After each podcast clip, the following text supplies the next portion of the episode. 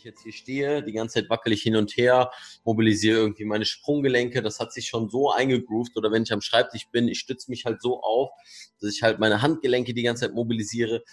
Deswegen, was ich morgens meistens mache, so die zwei, drei Dinge, ähm, ist auf jeden Fall eine Beugung, Streckung für die Wirbelsäule und eine Rotation, halt das, was die Wirbelsäule kann. So viel mobilisiert, dass ich einfach keine Kraft mehr hatte. So, so viel, so viel Schulterbeweglichkeit, aber null Stabilität. Ne, und deswegen auch eben plus Kraft und Koordination. Es gehört auch eine gewisse Stabilitätskomponente mit dazu. Und dementsprechend würde ich auch nicht sagen, dass Mobilitätstraining nur ein, ich will mich beweglicher machen.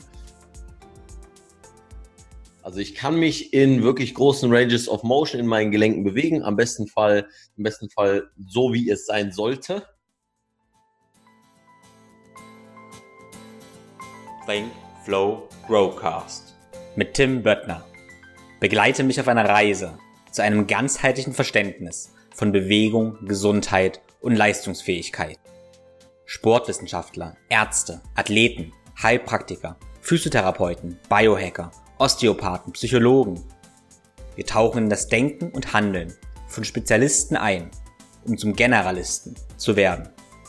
Ein Podcast für Querdenker mit Tiefgang.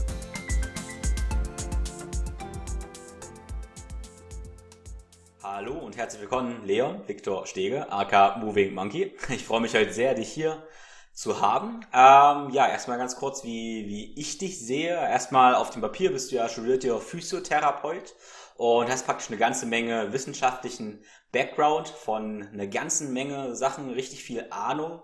Was du aber ganz gut machst, ist diese Wissenschaft in Praxis umzusetzen. Und in Training, was Spaß macht, was sich gut anfühlt, äh, dabei cool aussieht. Und ich denke, damit holst du eine ganze Menge Leute ab, weil du ja nicht so viel wissenschaftlich redest, sondern das Ganze halt wunderbar verpackst. Und diesen Gap zwischen ähm, ja, Science und Soul, um das mal so zu nennen, denke ich, ähm, machst du ganz gut, schließt du ganz gut. Deshalb würde ich mit dir heute gerne über Mobility und Movement reden, wie, die so, wie du so mit deinen Klienten, Kunden, Athleten und mit dir natürlich selber arbeitest. Genau, und erstmal, wie siehst du dich? Stell du dich doch mal unseren Hörern vor. Und danke dir, Tim, für die Einleitung. Ich finde, äh, Soul und Science ist äh, eine geile Formulierung. Ähm, letztendlich muss man so ein bisschen mit dem Hintergrund äh, auf meine Sachen gucken, dass ich eigentlich Fußballer bin.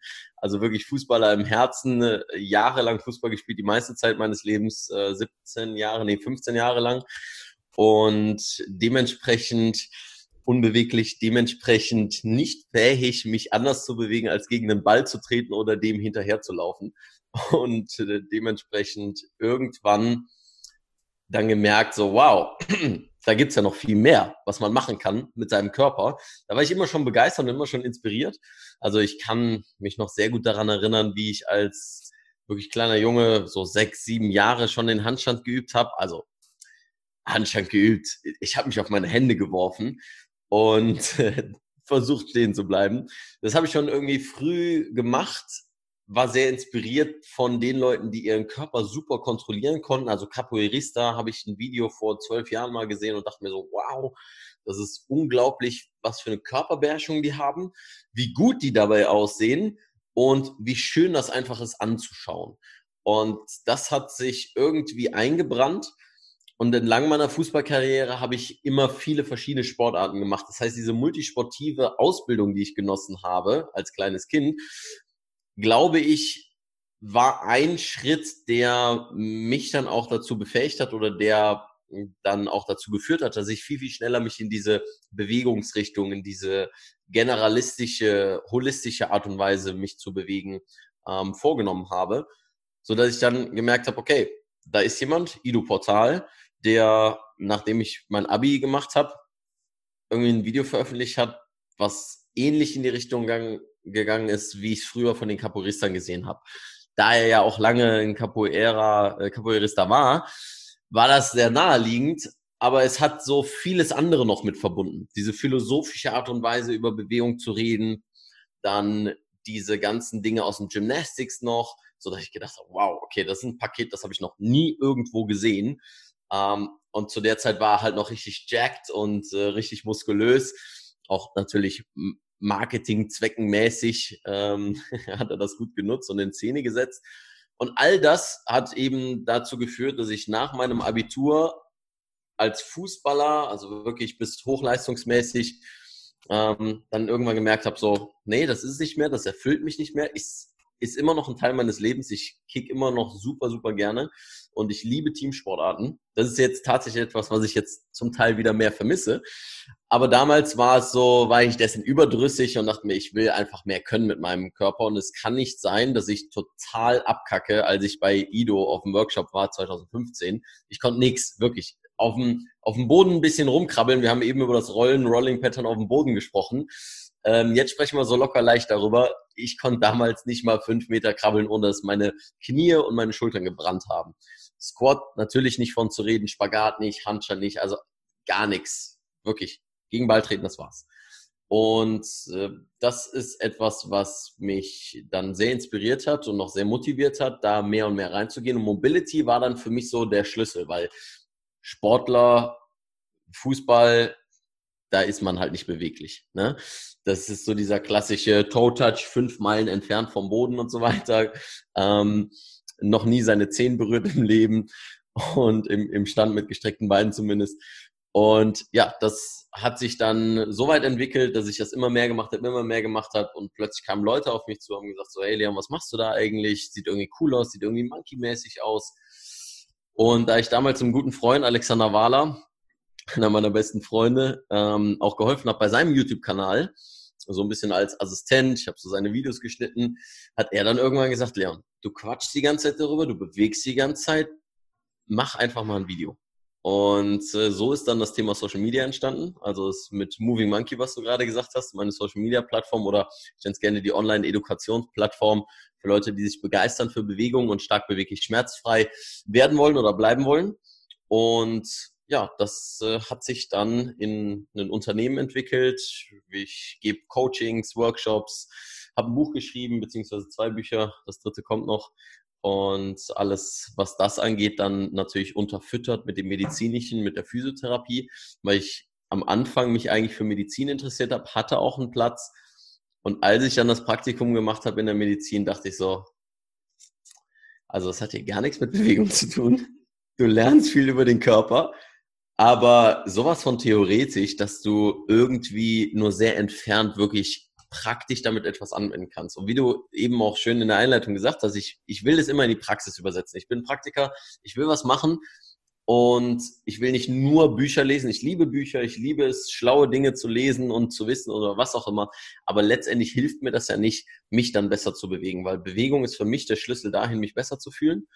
Und das will ich eben genauso auch anderen Leuten vermitteln, dass sie Spaß an Bewegung haben.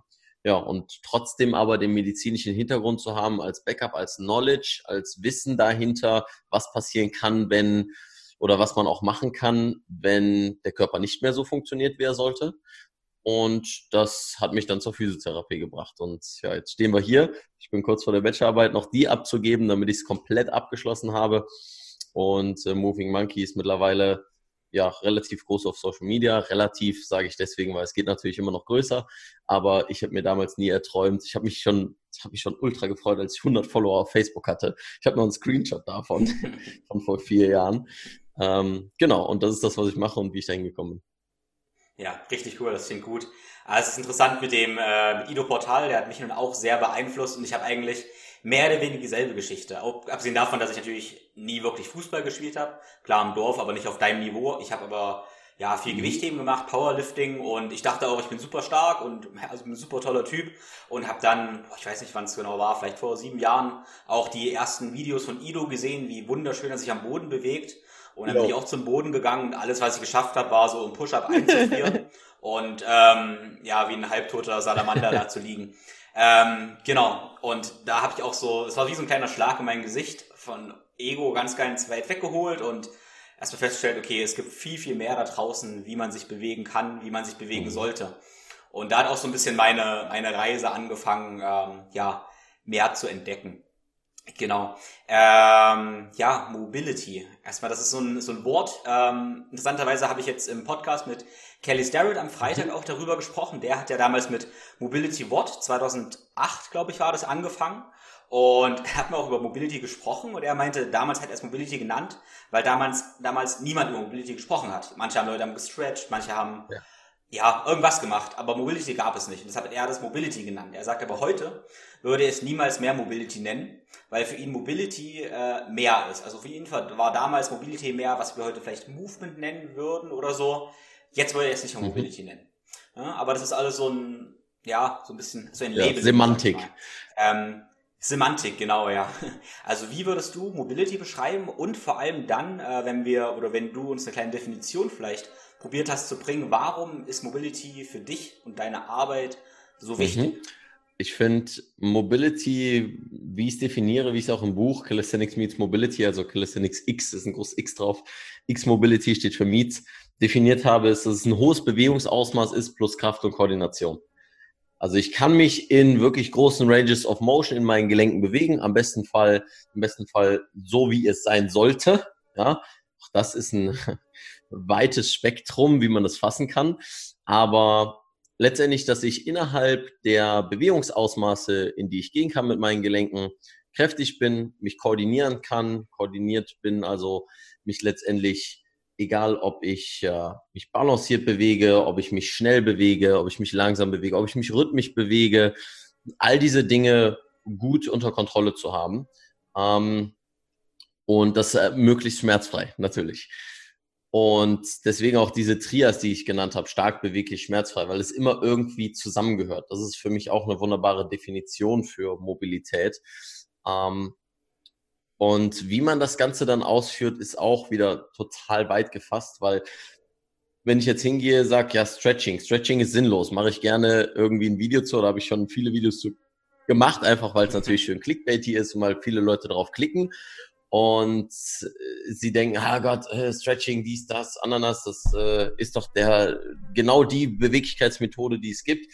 Auch das wieder ist so ja und nein. Und ich versuche einfach mit dem Thema, so wie ich Mobility beschreibe, eigentlich den Leuten Bewegung näher zu bringen und zu sagen, pass auf, wenn du dich nicht bewegen kannst, also Schmerzen hast innerhalb einer Bewegung oder gewisse Zielbewegungen, die du erreichen möchtest, noch nicht gut kontrollieren kannst, sei es ein Handstand, meinetwegen auch ein Spagat, ja, oder einfach nur eine tiefe Hocke, dann müssen wir halt gewisse Bewegungen machen, damit du in diese Bewegung wieder besser reinkommst. Und wie wir das Ganze jetzt semantisch labeln, ist egal. Insofern Leute einfach da ein Konzept haben, was sie verfolgen können und dahinter auch wirklich ein Konzept steht. Weil das ist das, was ich, wo ich jetzt sehr lange dran gearbeitet habe, irgendwie um Mobility ein bisschen mehr ein Konzept zu fassen. Ähm, und das gebe ich jetzt in der nächsten Workshop-Reihe auch den Leuten nochmal intensiver mit. Ähm, statt nur hinzugehen und zu sagen, gut, wir können hier die Gelenke kreisen oder wir können uns ein bisschen bewegen oder wir können hier im 1990-Sit sitzen, halt so ganz viele verschiedene Bewegungen hintereinander zu fassen und dann zu sagen, das ist Mobility, finde ich, da fehlt einfach das Konzept, die Konzeptionalisierung hinter. Und ähm, wenn wir so etwas labeln, machen wir es eigentlich nur deswegen, damit wir es besser verstehen können. Und ich finde, das ist so ein Punkt, wenn wir über Mobility sprechen. Viele haben im Kopf, wir drehen die Gelenke, wir machen irgendwelche komischen Verknotungen und versuchen uns dort irgendwie rein und raus zu bewegen. Ja, also immer etwas Aktives dahinter zu sehen, statt nur in eine Dehnposition mich zu legen und zu warten. Ähm, aber ja, da schon mal so direkt die Kritik daran, dass eben viele Konzepte keine Konzepte sind, sondern eigentlich nur eine eine Aneinanderreihung von Bewegungen, ähm, was auch okay sein kann für den Start, aber wenn es dann wirklich darum geht, ganz zielgerichtet zu sagen, das macht dich besser in der Hocke, das macht dich besser im Spagat, zum Teil individuell, aber im Großen und Ganzen ähm, gibt es halt bestimmte Wege, wie man da hinkommen kann. Und das habe ich versucht eben dann auch mit Moving Monkey und mit dem Vehicle Mobility den Leuten dann näher zu bringen. Ja, ja, genau, und das andere ist halt wichtig, denke ich, dass in deinem Konzept bringst du halt Prinzipien auch bei, Prinzipien innerhalb eines Konzeptes und nicht nur Übungen, weil es ein bisschen wie diesen Fischer, ob man den Fisch gibt oder halt zeigt, wie man angelt. Das ist nämlich ein bisschen das, was du machst und was ich äh, letztendlich auch machen möchte. Leute halt befähigen, dass sie die Prinzipien nutzen können, um sich von mir auch selber dann Übungen auszudenken ja. innerhalb ähm, ja, deines Mobility-Konzeptes. Genau, das klingt sehr, sehr sinnvoll. Ähm, ja, du kommst aus dem Fußball. Äh, Fußball ist ja nun auch eine schöne Bewegungspraxis, um mal so zu sagen. Aber was denkst du, was sind so die größten Komponenten, die da, die da fehlen von einer, zu einer ganzheitlichen mhm. Bewegungspraxis? Ähm, mehr am, am Boden. Ja, wie wir es eben in Bezug auf Rolling Pattern gedacht, äh, gesagt haben. Es sind halt an sich immer wieder dieselben Bewegungen in, in ähm, ja, im Laufen, im Stehen. Also letztendlich ist es immer in einer Ebene. So. Ähm, natürlich haben wir Rechts-Links-Bewegungen, natürlich haben wir Rotationsbewegungen, wir müssen mal springen. Aber es ist von der Bewegungsvielfalt, was wir alles machen können und vor allem natürlich, wie wir uns dort bewegen, wie wir uns fortbewegen, nämlich mit unseren Beinen zu 90 Prozent. Ja, es sei denn, wir machen Diego Maradona. Ähm, ist halt einfach eine Sache, dass nur die Hälfte des Körpers quasi benutzt wird, so in dem Sinne. Auch die Hälfte dessen, was wir eigentlich irgendwie machen können, da wir nichts am Boden machen. Und mh, mm, eine Sache, die ich dabei aber sehr, sehr gut finde und die bei anderen Bewegungsgeschichten, wie zum Beispiel jetzt, nennen wir es einfach mal Movement, ja, zum Teil zu kurz kommt, so wie die meisten es verstehen, wenn du dich mit Ido auch mehr auseinandergesetzt hast, weißt du ja, dass er auch viele Ballgeschichten macht und all diese Koordinationsdrills und so weiter. Aber das, was viele machen, wenn sie Mobility machen oder wenn sie Powerlifting machen oder Gewichtheben oder sonstiges, ähm, also dieses Krafttra diese Krafttrainingsseite von Bewegung und diese Gymnastikseite von Bewegung, dann fehlt zum Beispiel auch dieses, dieses Orientieren im Raum. Orientieren im Raum oder innerhalb eines größeren, größeren Raums, weil wir sind immer nur an einer Stelle machen den hier und das war's. So, und ähm, Positionsveränderungen in Bezug auf andere Leute und all diese Geschichten zu verstehen, wie das Ganze zusammenhängt, diese ganze Strategie zum Teil auch dahinter. Dieser Spielaspekt einfach, der fehlt bei vielen anderen Sportarten. Und das finde ich wiederum so geil eben an Fußball. Und genauso auch der, der Teamaspekt. Ich habe gestern mit äh, meiner Freundin, also mit Monique König, mit der ich auch die Calisthenics Meets Mobility Reihe ähm, mache, also Workshops und das Buch, hm, habe ich gestern darüber gesprochen, so was, was Teamsport eigentlich ist. Und sie sagte so, naja, immer dieses Abklatschen und so weiter ist ja voll die Heuchelei, das mag ich nicht. Und dann sagte ich so, nee, das ist keine Heuchelei. Ähm, das ist vielleicht eine andere Art und Weise, wie wir das aufnehmen. Und dann hat sie auch gesagt, ja, absolut. Also sie ist gewöhnt, alleine Sport zu machen. Triathletin, ja, als Hintergrund immer für sich alleine Sport gemacht. Dann Calisthenics ist primär auch eine ja, Individualsportart. Und natürlich, wenn du das immer so gemacht hast und somit groß geworden bist, dann denkst du dir zum Teil bei Teamsportarten so, hey, was soll das? Das ist irgendwie voll komisch. Und ne, dieses Abklatschen zum Beispiel, finde ich, ist eine Sache, würde ich mir wünschen, wenn es das irgendwie so im Gym mehr gibt. Also nicht nur dieses, hey, was geht, hi, wie, wie läuft dein Training, was machst du heute? So immer die Standardfragen. Ne? Heute wieder benchen. Ähm, heute ist Montag. ähm, genau, sondern halt irgendwie so dieses Miteinander, dieses, dieses Füreinander zum Teil auch. Das ist halt bei vielen anderen Sportarten nicht gegeben. Da finde ich, ist auf der einen Seite ist Fußball geil, hat diese totalen Vorteile, auf der anderen Seite totalen Nachteile. Wir bewegen uns halt nur mit den Beinen. Und äh, ja, da finde ich es einfach so ein schöner Mix, wäre einfach mal schön. Oder halt eben verschiedene Sachen gleichzeitig zu machen. Ja, ja, ich finde auch, ähm, sprichst da auch einen ganz wichtigen Punkt an, eine, eine andere Ebene noch ein bisschen vom Thema Spielen. Also bei mir persönlich, ich mache halt, ich bin sehr, ich liebe mein Training, weil ich mich auf mich konzentrieren kann auch. Ne? Ich mache da gerne, ja, alles mögliche trainiere ich gerne. Und ich bin sehr, sehr dann achtsam in meinem Körper. Das ist ja, Achtsamkeit ist ja eh super wichtig, wie wir jetzt gerade mal alle hören und wissen. Ähm, ich stelle aber natürlich fest, dass man auch irgendwie überachtsam wird. Man ist immer nur in mhm. seinem Körper und konzentriert sich auf alles Mögliche. Man ist halt sehr äh, fixiert auf sich. Und mir fehlt dieser Spielaspekt ganz, ganz oft. Ähm, und auch gerade vielen Klienten, auch gerade oft, oft sind es auch Schmerzpatienten, ne? die sind so fixiert auf ihre Praxis, auf ihr Training, auf ihre Bewegung. Und das Beste, was man oft mit denen machen kann, ist zu sagen, hey, hör auf, dich auf dich konzentrieren, spiele einfach. Und das passiert ja im Fußball und anderen Sportarten. Ich denke gar nicht darüber nach, wie ich mich bewege, ja. sondern ich gehe aus meinem Kopf raus und tue ja. es einfach. Und das ist so ein wichtiger Aspekt, der bei, ähm, bei ganz vielen Fitnesssportlern ähm, ja irgendwie verloren geht. Verloren geht. Dieses Spielen, das aus dem, aus dem Kopf rausgehen, das möchte ich gerne ähm, viel mehr sehen. Ich denke, das ist ein ganz, ganz wichtiger Punkt von Bewegung. Ja, ja definitiv. Ido sagt da ja auch einiges drüber, ne? Auch dieses Buch Homo Ludens und so weiter, was da in dem Kontext immer wieder genannt wird. Ähm, mhm. Ich denke einfach auch so diese Lockerheit mit Bewegung umzugehen. Wie du sagtest, in Bezug auf Schmerzpatienten, viele gehen halt hin und fokussieren sich nur auf den Schmerz. Und das habe ich mit vielen Leuten, die eben immer wieder in Schmerzen sind, die sagen, ja, ja, mir tut alles weh. Alles. Also so, von wegen, haben Schulterschmerzen, ja, jede Bewegung. Meine Schulter tut weh. Tut immer weh. Und alleine die Fragen zu stellen, wo genau tut sie weh? Bei welcher Bewegung tut sie weh? Und dann auch den Schalter umzulegen und zu sagen, wo tut sie denn nicht weh? Bringt auf einmal die Perspektive mit, oh, ist doch nicht alles. Oh, ich kann mich ja zu 90 Prozent, kann ich mich ja bewegen. Aber weil der Schmerz so prä präsent ist und so einnehmend ist und diese Beschäftigung mit dem Thema, kommen die Leute auch nicht davon los, egal wie viele Übungen die machen, weil sie halt immer wieder die Fokussierung auf den Schmerz haben, ne, Thema Pathogenese und eben nicht auf die Gesundheit, Thema Salutogenese. So dieses, ähm, ich versuche meine Ressourcen, die meine Gesundheit fördern, zu verbessern, statt immer nur die Mittel zu nehmen, um meinen Schmerz wegzubekommen. Und diese Perspektive hilft extrem, auch vielen Leuten, die lange Schmerzen haben. Und deswegen ist eine der wichtigsten Dinge in meinem Coaching dass wir über Schmerzen sprechen. Und das ist auch eine Sache in Bezug auf Schmerz, ähm, chronischen Schmerz, diesen zu behandeln oder generell Schmerzen zu behandeln, ist halt Schmerzedukation, ne, darüber zu sprechen. Und dann hinzugehen und zu sagen, wenn ich jetzt weiß, was Schmerz ist und es verstehe und mich dann, wie du es eben gesagt hast, fokussieren will auf was anderes, indem ich eben nicht immer drüber nachdenke, wie ist der Schmerz, was macht der, und dann eben den Spielaspekt zu fördern. Das kann sehr, sehr wertvoll sein. Hm. Wenn jetzt ein ähm, Kunde zu dir kommt, sagen wir mal, er hat ja irgendwo Schmerzen oder auch nicht, er will einfach mit dir arbeiten. Schon bevor du ihm die ersten äh, Fragen stellst, Anamnese machst und Tests mit ihm machst, was ist denn so das Erste, auf was du achtest, wenn er zu dir zur Tür reinkommt? Hm. Das geschieht meistens schon am Telefonat. Ne, zur, wenn die Leute sich in, in den, ins Formular eintragen. Also mein Coaching ist relativ simpel.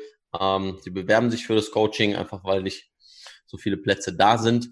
Ne, ähm, dass ich mit denen erstmal telefoniere, um zu gucken, passen die überhaupt für das Coaching? Ja. Ähm, also in dem Fall ist das nicht wie in der klassischen Physiotherapie, kann jeder kommen, wie er will. Ähm, einfach weil ich da auch sehen will, dass diejenigen, die kommen, ihre Übungen auch machen. Und da gibt's halt eine gewisse Vorauswahl. Ähm, auch wenn man jetzt vielleicht denkt, äh, das ist ja doof und bla.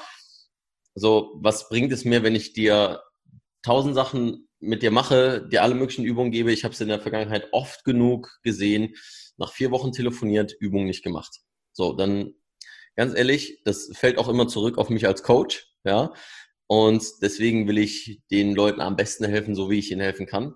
Deswegen gibt's einfach da diese, diese Bewerbung und innerhalb des, des ersten Gesprächs merken, merke ich meistens schon, wie sind die eingestellt in Bezug auf ihre Schmerzen.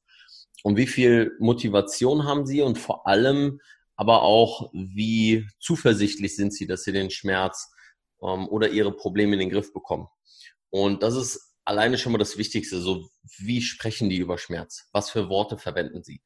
Verwenden sie Worte wie, dass der Schmerz ähm, omnipräsent ist. Also ich sage wahrscheinlich nicht omnipräsent. Ne? Leon, der Schmerz ist omnipräsent. ähm, jetzt auf der Metaebene, also dass sie quasi da die ganze Zeit darüber sprechen, ähm, dass sie immer Schmerzen haben und jede Situation mit Schmerz beschreiben und immer nur auf Schmerzen gehen, statt auf das Ziel hin, was sie eigentlich erreichen wollen, vielleicht auch im Sport, ja.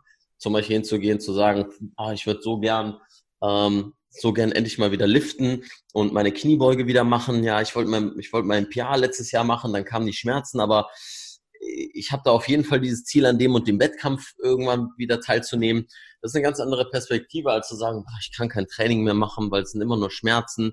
Wenn ich nach Hause komme, dann ähm, merke ich das schon, wenn ich aus dem Auto aufstehe. Und die, jede Geschichte und alles redet, alles ist letztendlich über Schmerz und immer schmerzbehaftet. Das sind so, so zwei Dinge, auf die ich achte. Und auf der anderen Seite, ähm, man redet immer gerne davon, ja, die Evaluation findet schon statt, wenn der Patient in die äh, in das Behandlungszimmer kommt und so weiter. Ja, Aber bis zu einem gewissen Grad ist es auch so, lass den erstmal seine verdammten Sachen ablegen, lass den erstmal ankommen und dann lass ihn erstmal laufen und dann können wir das äh, uns vernünftig angucken. Ne, weil letztendlich haben viele auch Kompensationshaltung durch die Handtasche, durch die Schuhe, die sie anhaben und all der ganze Kram. Und ja, das ist durchaus eine Sache, auf die ich achte. Ne? Was für Schuhe trägt derjenige? Wie verhält derjenige sich so beim Ausziehen, beim Anziehen? Aber viel wichtiger sind die Tests, die ich mache. Ähm, weil sie mir zusätzlich zu dem, was ich bisher gesehen habe und über den Weiß, einfach ein kompletteres Bild geben, weil ich da wesentlich, wesentlich genauer screenen kann und wesentlich genauer die Informationen rausbekomme.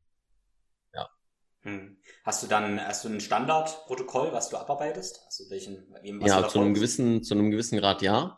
Also es gibt auf jeden Fall eine Grundstruktur, ja, da ich verschiedene Systeme einfach teste, visuelles System, vestibulär, ähm, die gewissen gewissen Gelenke, gewisse Muskulatur, gewisse Muskelfunktionstests etc. pp.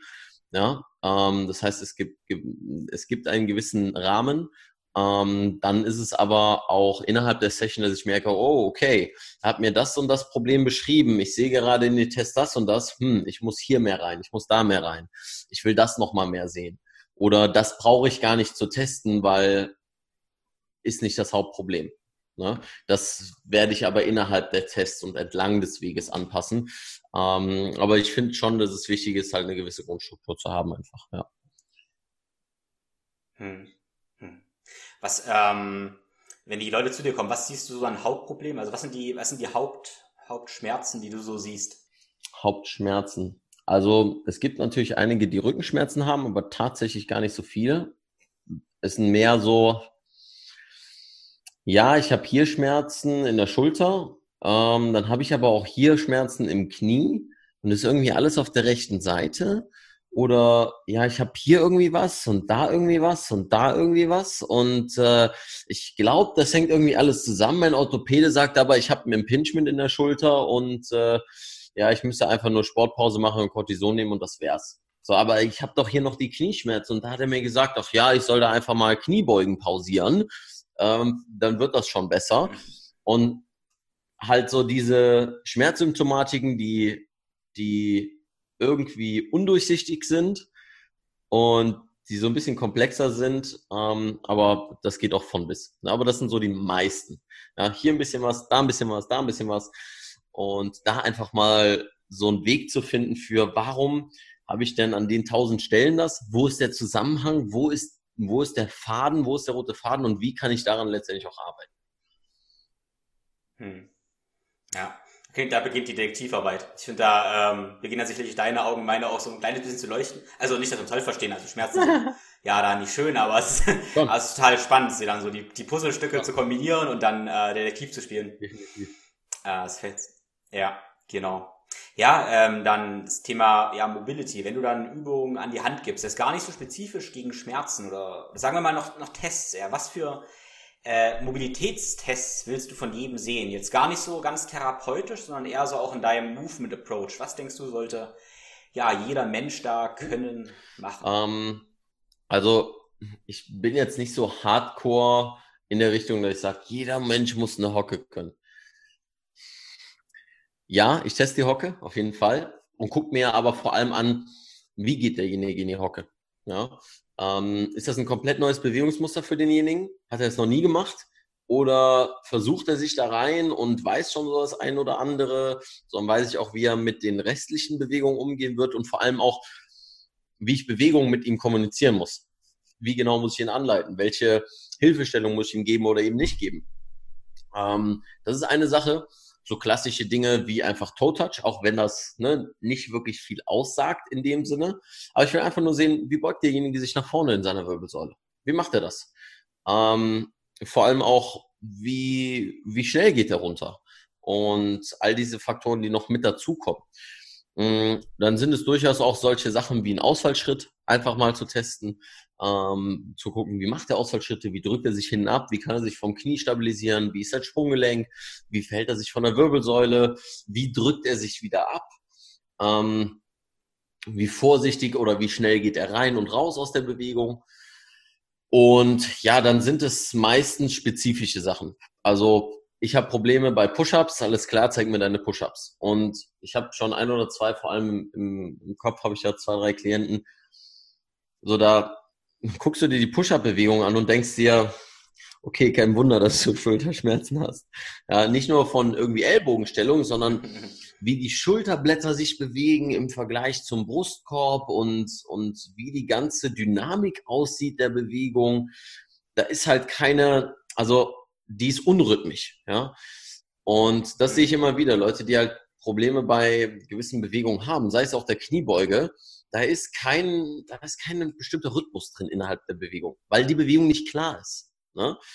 Ähm, hm. Und das zeigt auch wieder so Bewegung, Ausmaß plus Kontrolle und Koordination. Das heißt, nicht nur in welchem Bewegungsausmaß ich be mich bewege, sondern auch wie. Und das entscheidet auch, wie kraftvoll ich in der Bewegung sein kann. Was ich ja immer wieder sage in Bezug auf Mobilität, ist letztendlich einfachste Physik. Natürlich wirst du durch mehr Mobilität erstmal stärker. So bis zu einem gewissen Grad. Ähm, einfach weil Masse mal Beschleunigung. Ja, je höher der Bewegungsweg ist, desto höher kannst du beschleunigen. Ähm, je höher der Bewegungsweg, je länger der Bewegungsweg ist, wenn wir schon so definieren. Ähm, hm. letztendlich aber bis zu einem gewissen Grad deswegen, weil ich habe mich zum Teil auch für so viel mobilisiert, dass ich einfach keine Kraft mehr hatte. So, so viel, so viel Schulterbeweglichkeit, aber null Stabilität. Ne, und deswegen auch eben plus Kraft und Koordination. Es gehört auch eine gewisse Stabilitätskomponente mit dazu. Und dementsprechend würde ich auch nicht sagen, dass Mobilitätstraining nur ein, ich will mich beweglicher machen, ähm, ich will flexibler werden in dem Sinne. Aber wie gesagt, das ist auch zum Teil das ist meistens Semantik. Und die besten sind dann, das sind dann die, vor allem Physiotherapeuten, die dann sagen, nee, that's stability, that's motor control, and that's mobility, and that's flexibility. Mhm. Und sich dann immer nur um diese einfach haarige Diskussionen führen, um, um diese Wortfindung und so weiter. Zum Teil brauchen wir genaue Beschreibungen für Dinge einfach, ja, damit wir wissen, was wir machen. Oder wenn wir ein Konzept haben, damit Leute einfach sich daran halten können. Wir haben bei äh, Rocktape zum Beispiel, mit denen ich ja auch kooperiere, haben wir halt so eine gewisse ne, Movement-Pyramide, eine Bewegungspyramide ähm, von Screening, Assessment und dann erstmal Mobilize, dann Motor Control, Stabilize und so weiter und so fort. Ähm, aber letztendlich geht es erstmal darum, wie macht jemand die Bewegung und wie können wir dann hingucken und ähm, welche Dinge braucht er dann, welche Stellschrauben müssen wir drehen und dann letztendlich ist es einfach nur, einfach nur ja, Bewegungsqualität. Auch das ist ein Riesenbegriff. Ähm, aber wie gut fühlt sich jemand innerhalb einer Bewegung? Das ist das, was ich damit eigentlich zusammenfassend sagen wollte. Ja, das ist ein äh, sehr schöner Punkt, den du sagst mit Bewegungsqualität und wie fühlt sich der in Bewegung. Äh, ich denke, Bewegungsqualität wird ganz oft vernachlässigt, weil das zu definieren ist ja eh super schwer. Und aber wie fühlt sich Bewegung an? Das ist ein ziemlich guter Marker, denke ich. Wie fühlt sich eine Kniebeuge an? Also manchmal sieht es mich gar nicht so richtig, wie genau die Füße ausgerichtet sind, sondern erstmal, wenn der Rhythmus schön aussieht, wenn das Ganze harmonisch aussieht und wenn derjenige mir noch sagt, ja, es fühlt sich einfach gut an, dann ist es meistens, meistens auch gute Bewegung. Ne? Also das ist auf jeden Fall ähm, ein ganz wichtiger Faktor. Und natürlich, wenn es Bewegung gut anfühlt, macht sie Spaß. Genau. Unser Kunde oder wir selber machen sie auch gern. Das ist ja so eine positive genau, Feedback-Schleife. Ja. Genau. Ähm, ich werde ziemlich oft gefragt, welche Mobility-Übungen soll ich schon machen? Welche Stretches und so weiter und so fort. Ähm, du hast ja auch ein bisschen Einblick jetzt zum Beispiel im CrossFit-Bereich. Das sind ja eine ganze Menge Leute, die das mitmachen. Äh, die fragen mich tatsächlich ziemlich oft, was, was soll ich schon machen als Mobility-Übung? Ne? Was, äh, ich weiß, du hast mal ein Video gemacht, ähm, wo du das so ein bisschen aufgezeigt hast, was so deine, deine Big, ich weiß nicht, wie viele es waren. Aber 5, 7, 8, 12, man nimmt ja immer irgendeine Zahl. ähm, ja. Mm, also, ich habe tatsächlich jetzt äh, auf YouTube eine, eine Playlist, äh, beziehungsweise diesen Monat ähm, so eine Serie gemacht in Bezug auf in einem Monat schmerzfrei oder schmerzfrei ja. Mm, da habe ich so die Top 3 Übungen, die ich morgens mache und so die Top 3, 4, 5, keine Ahnung, whatever, Übungen mache, die ich abends im Bett mache. Tatsächlich literally im Bett. Mhm. Ähm, und auch da wieder relativ simpel. Ich gehe immer so die großen drei an. Also Wirbelsäule, Schultern und Hüfte. Und dann kann man noch zusätzlich alle anderen Dinge machen, aber die mache ich meistens, und das ist auch wieder eine Frage der Gewohnheit, die mache ich meistens zwischendurch. Wenn ich jetzt hier stehe, die ganze Zeit wackel ich hin und her, mobilisiere irgendwie meine Sprunggelenke, das hat sich schon so eingegroovt, oder wenn ich am Schreibtisch bin, ich stütze mich halt so auf, dass ich halt meine Handgelenke die ganze Zeit mobilisiere. Deswegen, was ich morgens meistens mache, so die zwei, drei Dinge, ähm, ist auf jeden Fall eine Beugung, Streckung für die Wirbelsäule und eine Rotation, halt das, was die Wirbelsäule kann. Und hm. wie, wie könnte das aussehen? Wie das aussehen kann, relativ simpel. Ich nehme mir eine Ausgangsstellung, entweder stehend, entweder sitzend oder, oder im Straddle. Ich mache das sehr, sehr gerne im Straddle, mhm. weil ich ähm, hm. dann direkt die Hüfte auch irgendwie mitbewege und ich den, ich liebe den Straddle einfach, der fühlt sich extrem gut an. Also der, der Grätsche genau, der, für alle, die, die, die, die Grätsche. ähm, Grätsche. Und von dort mache ich dann beispielsweise ein paar Spiral Waves, wie gesagt, aus der Grätsche heraus, ähm, bisschen rechts und links. Dann versuche ich ein bisschen mit Hebeln zu arbeiten. Also einfach nur beispielsweise Arme lang und eine lange Seitbeugung zu machen und das aber immer auch mit Atmung zu verbinden. Ähm, ganz, ganz wichtig, weil ne, mich da reinzuzwängen und das, was die meisten Leute machen, sie machen sich viel zu anstrengend. Statt erstmal zu gucken, dass sie sich bewegen können innerhalb der Bewegung, wollen sie ins krasseste Bewegungsausmaß gehen und sagen so, oh, ich muss mich jetzt hier irgendwie halten und äh, ächzen und krächzen darum. Deswegen, ne, if you can't breathe in that position, you don't own that position.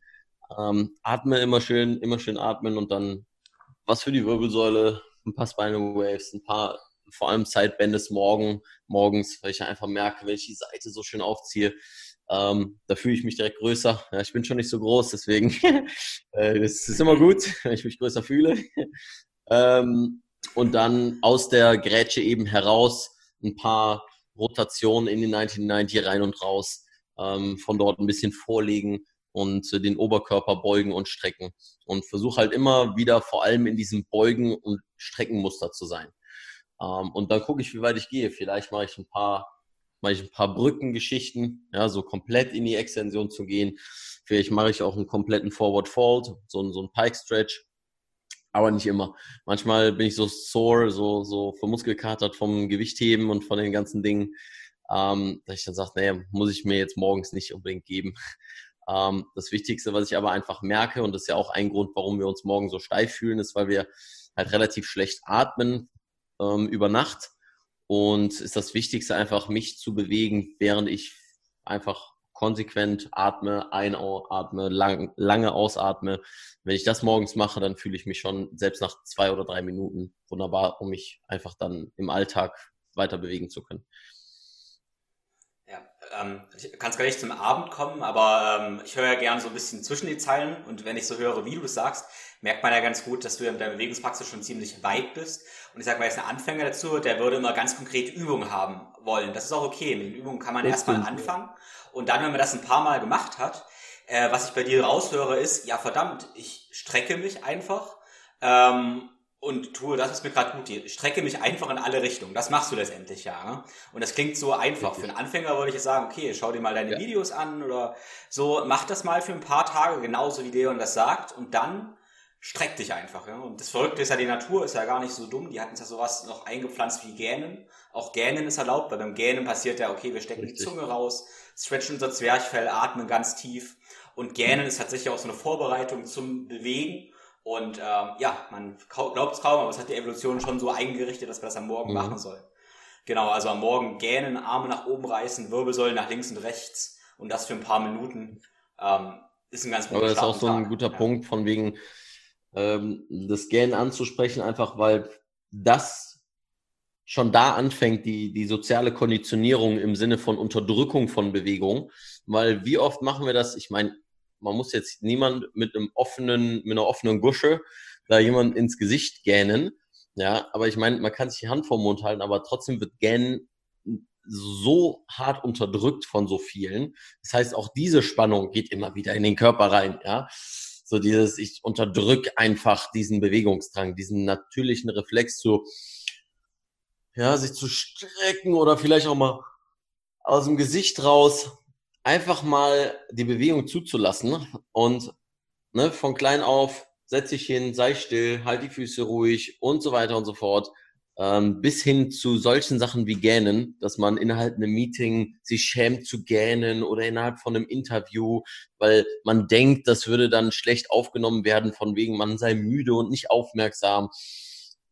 Alles totaler Bullshit. Ne? Also es ist, finde ich, ein wunderbares Beispiel dafür, wie sehr wir konditioniert sind, Dinge da auch nicht zu machen und wie sehr wir uns entwöhnen davon, was unser Körper als natürliche Reaktion uns darauf gibt, ähm, dass er etwas verändern will in seinem Zustand. Und deswegen dieses einfach bewegen ist auf jeden Fall für einen Anfänger ein, ein verstehe ich nicht. Ja, das ist eine Sprache, die sie nicht sprechen. So, ähm, deswegen da langsam die Bewegungsvokabeln zu lernen, die einzelnen Übungen, ja, zu lernen, was kann ich mit meinen Gelenken machen. Da muss niemand ein Profi und Experte sein, dass er dann irgendwann Trainer sein kann, sondern einfach nur das Basishandbuch für seinen Körper, die Basisgebrauchsanweisung für seinen Körper zu bekommen. Das eben versuche ich auch mit den, mit den ganzen Videos, die ich mache. Es sind zum Teil so viele, dass mir Leute mittlerweile in den Kommentaren schreiben, Leon, du hast so viele Videos, ich weiß gar nicht, wo ich anfangen soll. So, deswegen mache ich solche Sachen wie diesen Schmerzfrei-Monat.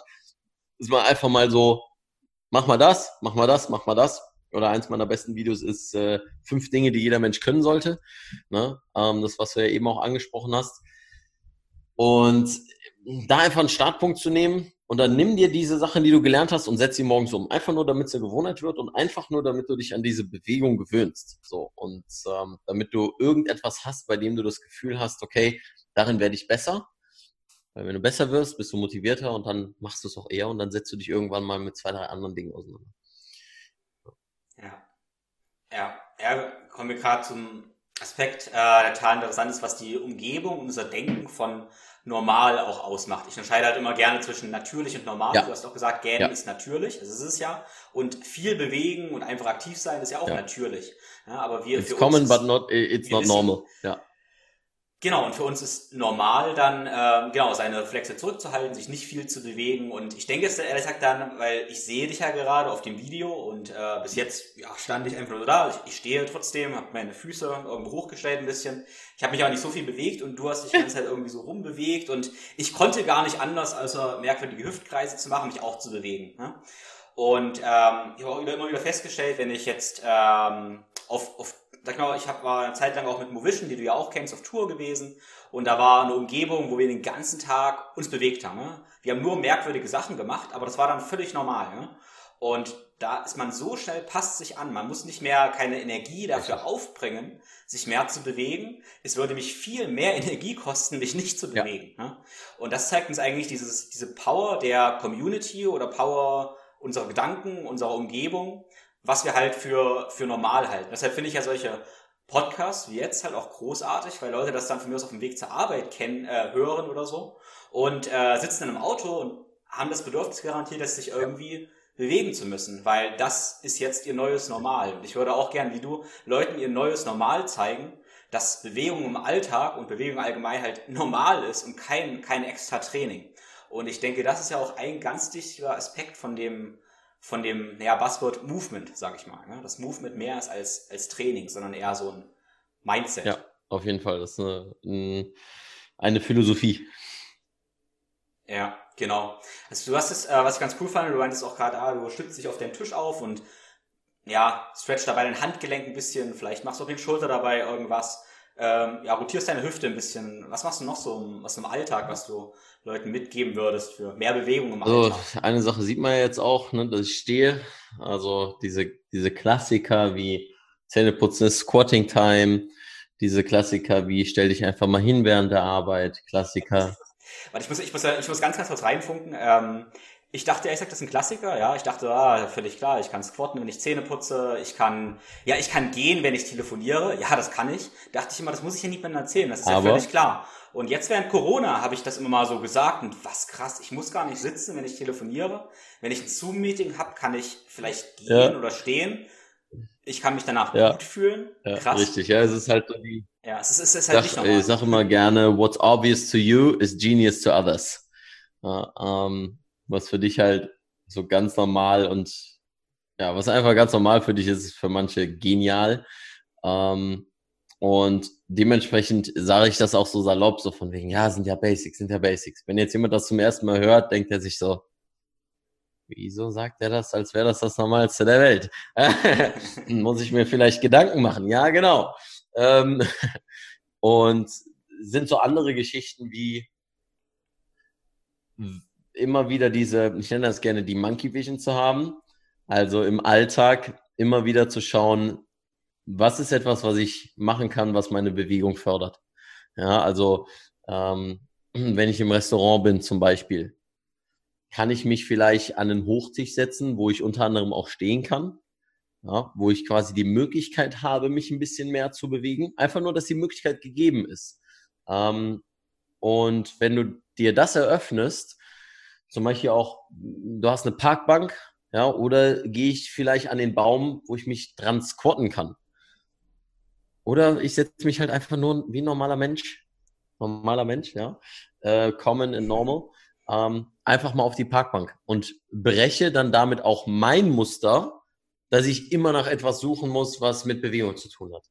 Ja, auch da wieder das Normal zwischen dem Unnormalen zu finden und genau diese Welle einfach weiter zu reiten und dieses eben sich selber auch immer wieder zu überraschen. Manchmal gehe ich hin und ich sitze wie der letzte Gollum am Tisch. Einfach weil ich mir denke, ja, gut, ich bewege mich die ganze Zeit. Ich ziehe die täglich fast, also fünfmal in der Woche alleine Kreuz, äh, ja, Kreuzheben, Gewichtheben, was immer irgendwie ein Kreuzheben ist. Mein Rücken ist absolut gesund, ja, ich bewege meine Wirbelsäule und es ist absolut okay, dass man im krummen Rücken sitzt, solange du das nicht hauptberuflich für 20 Jahre am Stück machst. Mhm. Ja, und ähm, das ist eigentlich so, wie ich das Ganze angehe. Halt, ich möchte den Leuten weniger dieses Dogmatische vermitteln als dieses Pragmatische. Halt zu sagen, hey, hier sind drei, vier, fünf Ideen, die du machen kannst.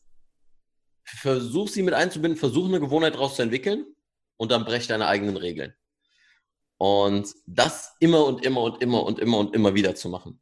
Weil dann bleibst du neugierig, neugierig, was du als nächstes ausprobieren kannst, aber auch bleibst du locker gegenüber den eigenen Dingen, die du machst, weil wenn es zur, zum Zwang wird, deine eigenen Gewohnheiten, dann bist du derjenige, der seine Gewohnheiten served, also ähm, unterstützt, dafür sorgt, dass die Gewohnheiten funktionieren, aber die Gewohnheiten dich nicht unterstützen.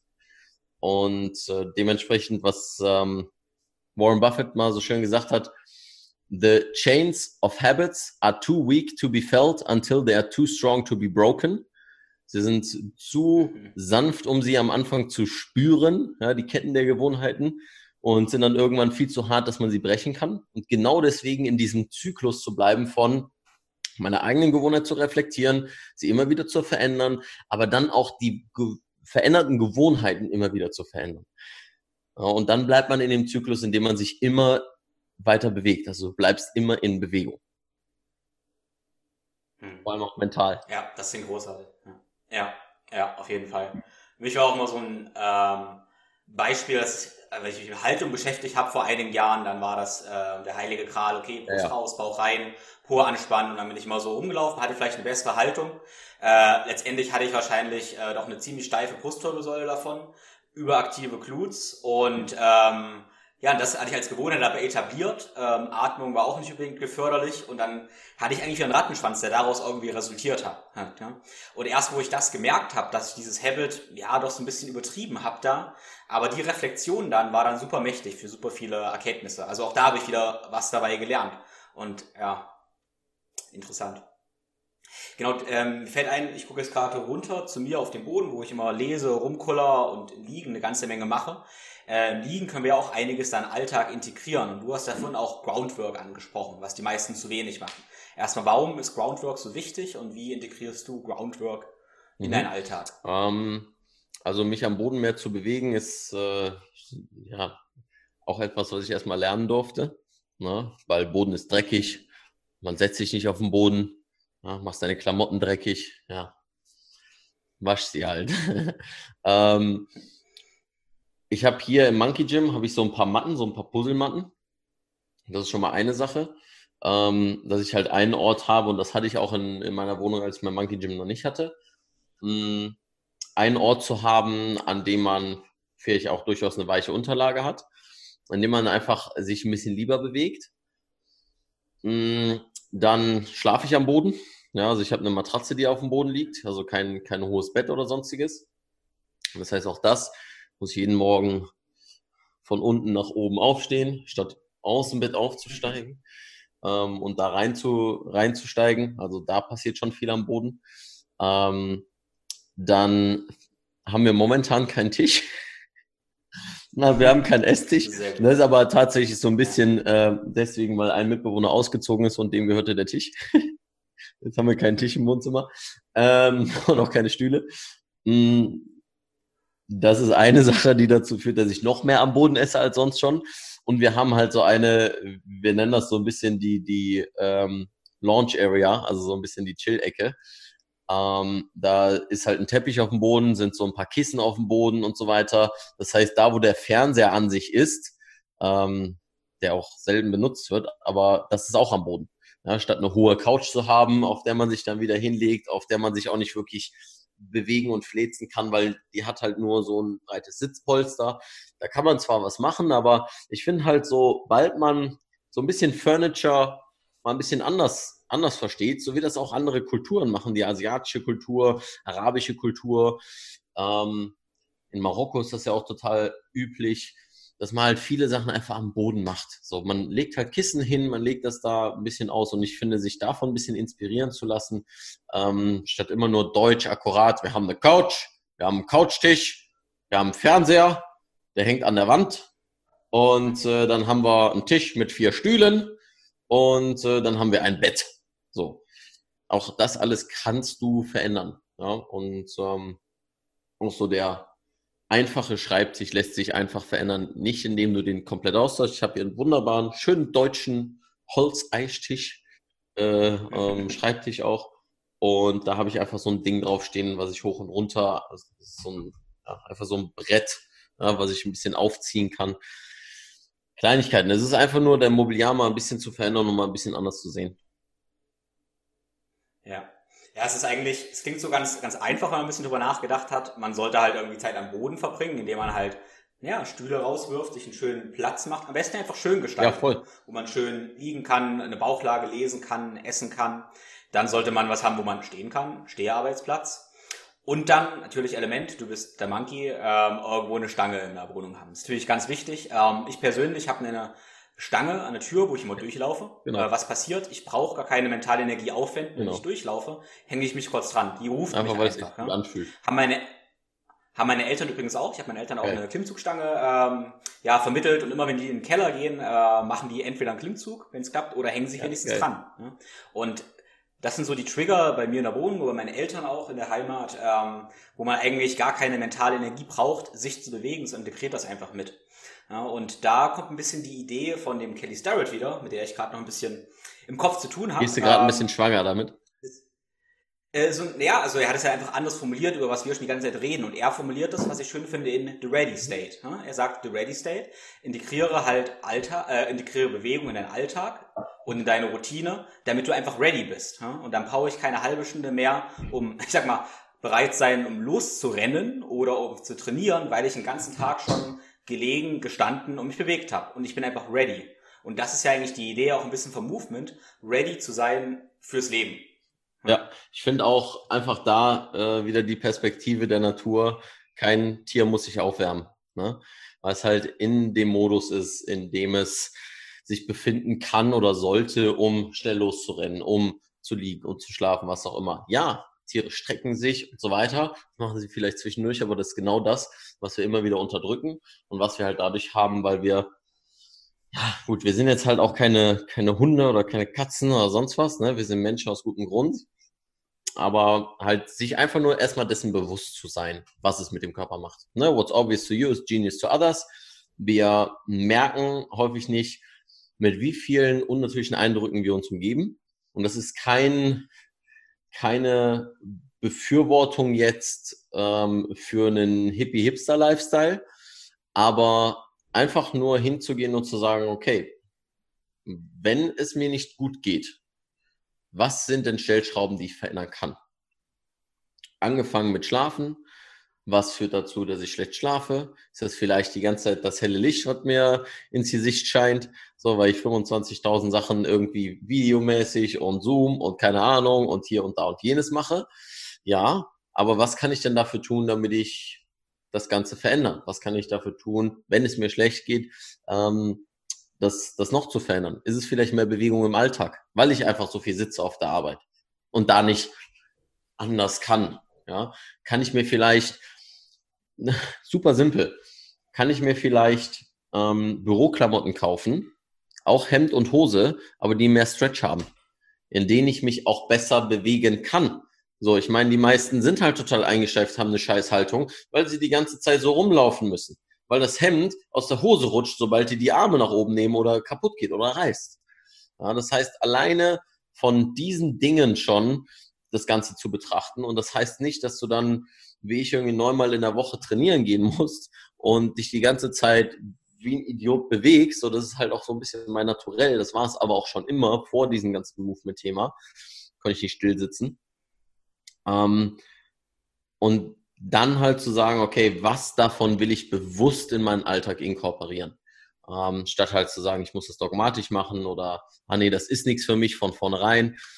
Wenn es dir schlecht geht, es gibt genügend Dinge, die du tun kannst. Ja, genau. Hm. Ja, es kann so einfach sein. Und ich denke, Leute müssen es erstmal erfahren, um zu spüren, wie, was für krasse Auswirkungen es haben kann. Also es muss nicht sein, dass wir uns schlecht fühlen, wenn wir zwei Stunden im Rechner gearbeitet haben. Wenn wir gestanden haben, uns ein bisschen bewegt haben, alle Viertelstunde, ja, ein, zwei Kniebeugen gemacht haben, kann es uns danach gut gehen. Wenn man das einmal erfahren hat, ist vielleicht der Funke schon übergesprungen. Gut, ich würde deinen Tag nochmal kurz abschließen. Du meintest nämlich, dass du eine Abendroutine hast, was du dafür treibst. Guter Callback. Ähm, bezüglich ja. der Stretches. Ähm, ich mache meistens auch wieder den Straddle. also ich mache einen Pancake Stretch ja, ähm, oder eben den Frog Sit. Da ich mittlerweile aber so beweglich bin im Frogsit, dass es schon fast unangenehm ist, ähm, mache ich tatsächlich nur den, nur den Straddle ähm, und, und Pancake Stretch, dass ich aber mich wirklich in Pancake Stretch lege. Das mache ich morgens meistens nicht, weil ich mich da noch nicht ganz so, so ready verfühle. Ähm, aber jetzt über den Tag, dann habe ich trainiert und so weiter und dann geht der Platsch und ich liege unten. Ähm, das heißt aber, wenn das für dich nicht möglich ist, geht beispielsweise in den Frogsit. Also einfach nur Abduktion der Beine, weil wir sind die ganze Zeit eng zusammen. Ja, ich mache die ganze Zeit schwere Kniebeugen, die ganze Zeit sind die Adduktoren schön, schön auf Feier. Ähm, deswegen dafür einfach etwas zu machen, ähm, damit die Hüfte einfach ein bisschen lockerer wird, weil über die Adduktoren geht so viel. Ja, sie unterstützen die Streckung, ähm, sind meistens die ganze Zeit aktiv, weil die Leute irgendwie stressbedingt ihre, ihre Beine zusammenkneifen. Ich habe das jetzt hier mit ähm, einer Mitbewohnerin gehabt, die hat dann ständig ich erst Probleme gehabt und es war zu der Zeit, da war es noch ein bisschen kälter. Habe ich dann gesagt, so, okay, wir haben dann noch ein paar Dinge gemacht, dann wurde es direkt besser. Aber ich habe sie dann gefragt, warum hast du das denn immer? Ne? Und dann sagte sie, ja, hm, weiß ich nicht, weiß ich nicht. Habe ich gesagt, ja, beobachte das mal ein bisschen. So, was machst du die ganze Zeit? Ähm, und eine Sache, ja, krumm sitzen, blibla blub, aber das war es eben einfach nicht. Oder das ist nicht immer das, das Gleiche. Sie hat die Oberschenkel immer überschlagen und immer fest zusammengekniffen, damit ihr warm bleibt. Ja? Mhm, mhm. So. Und da ist einfach so viel Stress in dem Gebiet gewesen, auch weil sie sich dann, ne, Psoas und so weiter und die ganze Zeit in der Lendenwirbelsäule so eingekrümmt hat. Und da war einfach so viel Druck die ganze Zeit drauf, dass ständig der Ischias reaktiv mhm. geworden ist. Warum es genau der Ischias ist, ja, das sagt ihr Nervensystem. Ja? Ähm, mhm. Und dementsprechend da auch zu schauen, okay, was kann ich denn daran machen? Auch da wieder Verhaltensveränderungen an solchen Dingen, die dann die Probleme provozieren langfristig. Deswegen aber auch Froxit, ne, warum das für dich in, interessant sein könnte, deswegen habe ich das kurz ausgeführt. Ähm, not losing the train of thought hier. Äh, bezüglich der mh, anderen Dinge ist definitiv, dass ich eine Brücke mache. Also wirklich eine vollständige Brücke und bleib da erstmal und atme extrem in die Brust, dass ich wirklich das Gefühl, dass sich alles aufzieht hier. Ähm, dann das gleiche für den Unterkörper, also ein Backbend. Und ich sag mal, abends lege ich mich meistens in den Stretch rein und atme total viel in den Stretch, was Pavel Zazulin Relax and to Stretch sagen würde, nennen würde, ähm, weil sich das abends am allerbesten anfühlt. Da kommen mein Nervensystem komplett runter, durch die ruhige Atmung auch, aber auch durch dieses Stretch-Gefühl. Mhm. Ne, was ist letztendlich Stretching oder was ist letztendlich mehr Mobilität? Das ist eine Erhöhung der Dehntoleranz, dass du dieses Dehngefühl besser aushalten kannst. und äh, am Anfang war es painful as F, also richtig. Mhm. Ähm, mittlerweile ist es aber super, super angenehm und das bringt mich extrem runter. Also Froxit, Brücke, Backbend ähm, und dann eventuell, was hatte ich noch in dem Video gesagt, ist ja auch egal, ähm, ah ja, ähm, eine Rotationsgeschichte. Also meistens so dieser Klassiker, ich lege mich auf die Seite, halte mein Bein fest, drehe mich auf und atme dann meistens mhm. in die Flanke und versuche mich etwas weiter zu drehen, während ich, äh, während ich ausatme. Und damit habe ich so drei, vier, fünf Sachen. Rotation, Wirbelsäule, krasse, krasse Streckung. Ah ja, doch, meine Lieblingsbewegung. Ich lege mich auf den Rücken und komme mit meinen Beinen quasi so Richtung Kopf. Ja, mhm, und, und ja. Da aber auch nicht diese, diese Yoga-Haltung von wegen, ich bin lang und lange Wirbelsäule und blub, sondern äh, lass mich richtig krumm werden, das Gewicht meiner Beine, die durchaus auch das meiste Gewicht in meinem Körper darstellen, ähm, so richtig auf die Wirbelsäule lastend. Das fühlt sich einfach nur extrem gut an. Wenn ich das mache, ich schlafe wie ein Baby. Ja. Mhm. ja. Ja, großartig. Also gerade am Abend ist halt nochmal zum Runterkommen für einen Parasympathikus, könnte man sagen, wunderbar. Ähm, genau, ich mache bald noch einen Podcast mit jemand, der die emotionale Komponente von Bewegung und Mobilität mehr beleuchtet, aber äh, was jetzt bei uns immer schon durchkam, ist halt, wie eigentlich durch einen, ich sag mal, durch einen rigiden Alltag, durch allgemein zu wenig Bewegung, zu wenig Mobilität, sehr viel Emotionen eingefroren werden. Man könnte auf Traumaebene sagen, irgendwie sich Trauma sich aufbauen. Und wenn wir halt uns viel bewegen und vor allem auch ein bisschen stretchen, ne? das Stretching denke seine Bewandtnis, äh, wird halt viel Spannung vom Körper losgelassen und auch viel emotionale Spannung. Ne? Und viel, äh, ja, Trauma, egal ob wir das jetzt so negativ Trauma irgendwie nennen oder einfach Emotionen nennen, werden da irgendwie ja, rausgelassen, verarbeitet auf einer körperlichen Ebene und dadurch können wir halt so viel besser abschalten, wie du sagst, besser schlafen. Äh, und ich denke, das ist ja so viel wichtiger als, ich meine, ich sag mal, eine Overhead Kniebeuge ist wunderschön, ne? aber letztendlich geht's uns ja eigentlich darum, dass wir uns viel besser fühlen. Und das passiert halt eher auf der Ebene, dass wir durch Mobility ähm, ja glücklicher sind, besser schlafen und ja, ausgeglichener, bessere Entscheidungen treffen. Richtig. Genau. Ich sage immer gerne, stark beweglich, schmerzfrei halt zu sein, damit du wieder Freude an Bewegung hast und glücklicher am Alltag. Ne? so, es gehört alles zusammen. Gibt so zwei, zwei gute Dinge. Ein, ein Buch, uh, The Body Keeps the Score, ähm, in Bezug auf Trauma ähm, und wie der, wie der Körper das, äh, ja, he keeps the score, muss ich mir sagen. Ja. Ähm, mhm. Und äh, Kit Lachlan aus, äh, aus Australien, ähm, der in Bezug auf ähm, Stretch Therapy nennt er das, sehr viel macht. Ja. Auch da ist sehr viel passives Stretch in dem Sinne, viel mit Atmen, so ein bisschen Contract Relax und so. Das heißt, rein von der Technik her sehr simpel, aber wie er das Ganze beschreibt und wie er das Ganze angeht, ist äh, sehr, sehr interessant und hat auch jahrelang Erfahrung damit ja. und ist auch, kommt aus dem Kraftsport, jahrelang Weightlifter gewesen, ähm, auch durchaus äh, erfolgreich. Und dann, okay, jetzt geht ja alles über See. Ähm, alles äh, sehr, sehr interessant, wie er dann von dem eben Weightlifter zu dem, zu dem Stretch Therapy Guru wird. Und auf der anderen Seite beschreibt er das ja auch immer ähm, wie, wie eine Katze. Ne? Auch das meint, meint äh, Kelly ja mit äh, The Supple Leopard, weil die einfach total weiche Muskulatur haben, total entspannt sind in der Muskulatur, keinen Stress da drin haben, ähm, keine harten Verspannungen. Und äh, wenn es darauf ankommt, bam, sind sie da. Ja, und springen dir irgendwie eine ganze Mauer hoch. Ähm, das einfach mal so als als Idee, dass vielleicht die Stretching-Routine mal ein bisschen inkorporiert wird. Ja, ja, die beiden Bücher verlinke ich auf jeden Fall in den Show Notes dann. Ähm, genau, Kid, äh, Kid Laughlin ähm, hat ja ganz viele Partner-Stretches. Ja. Fand ich auch interessant, den Aspekt. Davon denke ich nicht unterschätzen, was es ausmacht, mit einem Partner oh, ja. zu stretchen. Klar haben wir die hormonellen Sachen, die das Oxytocin und sowas ausgeschüttet wird. Äh, ja, genau, das mit einem Partner zu machen, ist, denke ich, eine sehr, sehr wertvolle Sache. Genau. Ähm, ja, letzte Frage noch, was mich mal interessiert. So gibt's irgendwas, was du in deiner eigenen Praxis in den letzten sechs Monaten so integriert oder verändert hast, was bei dir so ein bisschen dein Leben, dein Leben verändert hat? Gibt's da irgendwas? Also ich habe von fünfmal die Woche Training runter auf dreimal die Woche Training, also innerhalb der sechs Mo letzten sechs Monate, innerhalb der, dann dreimal in der Woche Training Ganzkörper und dann jetzt äh, neunmal in der Woche Training ähm, das heißt zum Teil zweimal am Tag. Ich habe doch noch so den einen oder anderen Pausentag dazwischen. aber wie gesagt, dann meistens zweimal, zweimal am Tag, morgens Gymnastics, abends Weightlifting. Und ähm, das ist etwas, was mir gezeigt hat, so, okay, es ist so entscheidend, wie viel du machst oder wie du dein Leben auf der Reihe hast, weil das hat nur damit zu tun, wie viel ich gemacht habe oder wie viel, ähm, wie gestresst mich das gemacht hat, was ich gemacht habe. Und das habe ich extrem gemerkt. Ähm, zu der Zeit, als ich dreimal in der Woche trainiert habe, da konnte ich einfach nicht anders als dreimal in der Woche trainieren, so weil ich mich nicht dazu gefühlt habe, mehr zu gehen. Warte, darf ich kurz fragen, war das vor Corona das war, oder? Ja, das war vor war Corona, da? genau. Ja. Ähm, das hatte nichts mit mhm. Corona zu tun. Ähm, okay.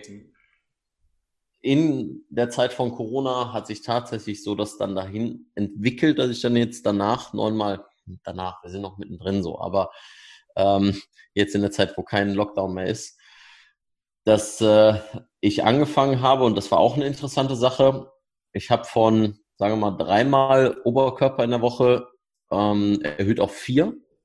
Das heißt, ich habe ein Gymnastics-Ring-Programm angefangen, ähm, was dazu geführt, dass ich einfach mal endlich die Fortschritte im Oberkörper gemacht habe, den so ein bisschen meinem Unterkörper anzugleichen. Dass ich halt gemerkt habe, okay, dreimal klingt vielleicht schon viel für den Oberkörper, weil ich zusätzlich dann immer noch Gewichtheben und Beine gemacht habe. Also wie gesagt, fünf, sechs Mal trainiert im Durchschnitt. Da habe ich gemerkt, okay, ich brauche einfach mehr. Ich brauche mehr Input. Mehr, mehr, mehr. Das Gewichtheben alleine reicht nicht. Ähm, und das zu realisieren, dass man manchmal einfach mehr braucht oder länger braucht, das war sehr interessant. Und das ist das, was ich den meisten auch sage in Bezug auf Spagat oder Handstand. So, erwarte nicht, dass du das in einem halben Jahr lernst. Erwarte vielleicht auch nicht, dass du das in einem Jahr lernst. So, ich habe einen Spagat innerhalb von einem Jahr gelernt, aber auch einfach nur deswegen, weil ich verdammt nochmal jeden Tag Mobility gemacht habe. Jeden Tag. Never missed one. Ähm, jeden Tag meine Abendroutine, jeden Tag meine Morgenroutine, jeden Tag das im Training. Und es war aber auch nie mein Ziel, Spagat, aber das ist eine andere Sache. Mm, das war, das waren so die paar Dinge, die ich ge gemerkt habe und hinzugehen und dann zu sagen, gut, ich fokussiere das jetzt erstmal. Dafür muss, muss mhm. ich aber auch ein, zwei Dinge fallen lassen. Was habe ich fallen gelassen? Handstand. Ich übe momentan kaum Handstand.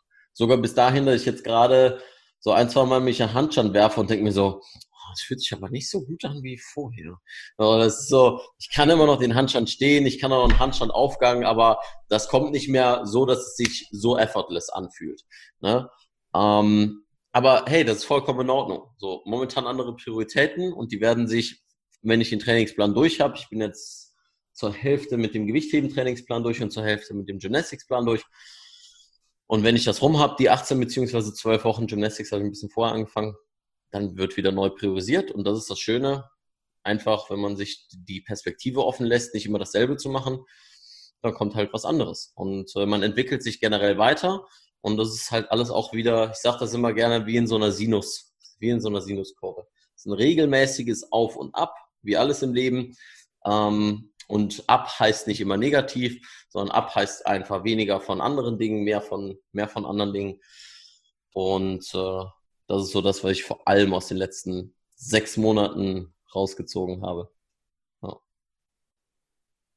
ja sehr schön. Ja, das sind schöne Worte zum Abschluss. Aber ich denke, da haben wir einiges ähm, ja, mitnehmen können, wie wir mehr Bewegung im Alltag integrieren können, warum das so verdammt wichtig ist. Genau, und warum es sich auch manchmal lohnt, dann loszulassen und in einer anderen Domäne zu spielen. Ne? Genau, also erstmal vielen, vielen Dank, Leon. Hast du also wenn jetzt die Leute Bock auf dich haben, mit dir zu arbeiten, mehr von dir zu lernen, äh, wie können wir das machen? Mhm. Erzähl mal. Ähm, erstmal natürlich Social Media auschecken, ja, at moving.monkey auf Instagram oder einfach Moving Monkey auf YouTube eingeben. Da findet man das direkt. Und Podcast habe ich auch, auch da gerne mal einfach rein lunsen. Wie gesagt, einfach Moving Monkey in den verschiedenen Plattformen eingeben. Und die andere Sache ist, mir eine E-Mail an info at movingmonkey.de schreiben oder auf movingmonkey.de gehen ähm, oder auf affenbande.shop. Ja, und da gibt's dann die Seminare. Es gibt für alles eine Internetadresse oder einen Weg, mich zu kontaktieren. Und ähm, dann wird sich wahrscheinlich bei den meisten, in den meisten Fällen meine Assistentin erstmal bei euch melden.